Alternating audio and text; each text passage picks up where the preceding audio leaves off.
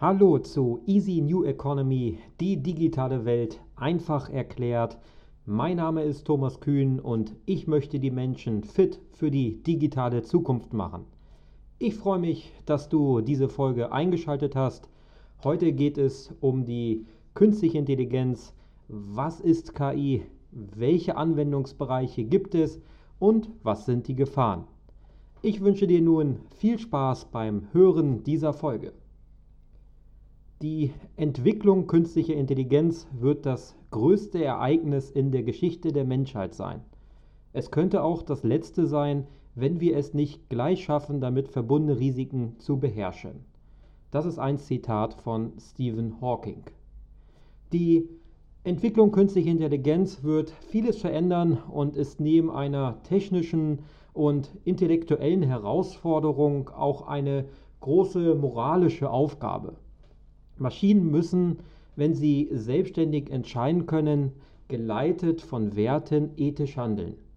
Um das zu können, muss der Mensch den Maschinen die Werte einprogrammieren.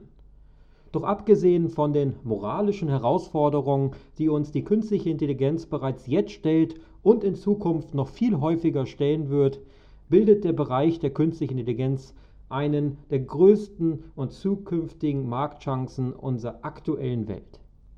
Aber was ist die künstliche Intelligenz? Die KI ist ein Forschungsgebiet der Informatik, in dem versucht wird, Mechanismen zu entwerfen, mit denen Maschinen oder Computer intelligentes Verhalten entwickeln können. Außerdem ist KI die Nachbildung einer menschenähnlichen Intelligenz. Das heißt, einen Computer zu bauen oder so zu programmieren, dass dieser eigenständig Probleme bearbeiten kann und aus gemachten Erfahrungen lernt. Unterschieden wird innerhalb des Fachbegriffs zwischen starker und schwacher künstlicher Intelligenz. Schwache KI kann eigenständig und unter ständigem Lernen eine eng gefasste Aufgabe, also zum Beispiel eine Gesichtserkennung oder Gleichung lösen etc., lösen. Alle heutzutage angewandte künstliche Intelligenz ist als schwache KI zu verstehen. Starke KI zu entwickeln ist das langfristige Ziel vieler Forscher. Während eine Anwendung auf dem Gebiet der schwachen KI den Menschen mit seinen Fähigkeiten in ihrem Spezialgebiet hinter sich lässt, würde die starke KI den Menschen in nahezu jeder gegebenen Situation übertreffen. Zentral ist dabei in Abgrenzung zu regulärer Software das maschinelle Lernen. Während man beim Schreiben von normaler Software darauf abzielt, jedes mögliche Szenario vorab zu erkennen und dem Rechner eine jeweils passende Reaktion vorzugeben, wird der KI-Anwendung die Fähigkeit einprogrammiert, aus Erfahrungen zu lernen. Dadurch ist sie in der Lage, auch auf unbekannte Szenarien zu reagieren. Sie lernt aus den Ergebnissen ihrer Reaktion für die Zukunft. Die KI wird durch ihr Handeln also immer intelligenter. Was gibt es für Anwendungsbeispiele? Wie eben schon gesagt, KI-nahe Produkte und Dienstleistungen, die heutzutage auf dem Markt sind, verwenden alle schwache KI. Diese werden einmal Grundlage sein für eine starke KI, ein allgemein intelligentes künstliches Wesen.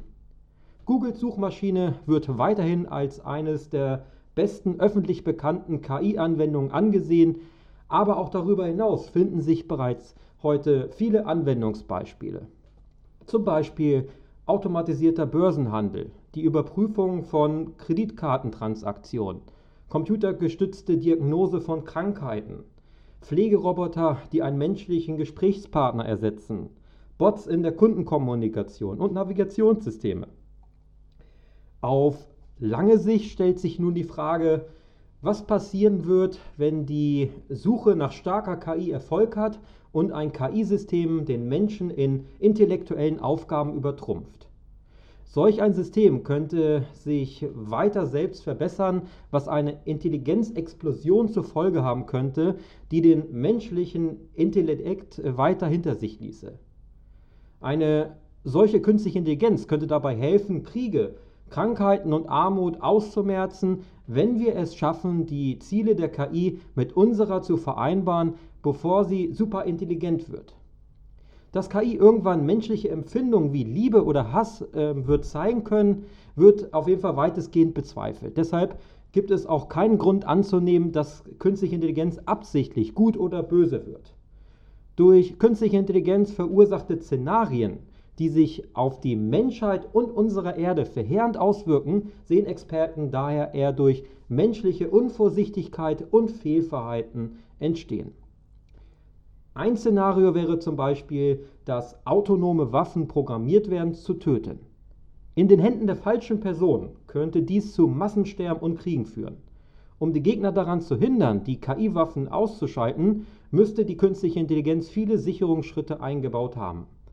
Was unter Umständen dazu führen kann, dass auch die Menschen, die eigentlich im Besitz der Kontrolle sein sollten, die Kontrolle über die Situation komplett verlieren. Dieses Risiko besteht schon bei schwacher KI, wird aber immer größer, je intelligenter und autonomer die künstliche Intelligenz wird. Ein anderes Szenario wäre die künstliche Intelligenz-Anwendung darauf zu programmieren, etwas Gutes zu tun, entwickelt dann aber eine eigenständige zerstörerische Methode, um ihr Ziel zu erreichen. Das kann immer dann passieren, wenn verpasst wird, der KI die Ziele vollumfänglich und in allen Details zu erklären, was je nach Situation extrem schwierig ist. Alle möglichen und unmöglichen Szenarien müssen vorbedacht werden und die Entscheidungen mit einer Wertung unterlegt werden. Denn nicht nur auf das Erreichen des Ziels kommt es an, sondern auch auf die Wie.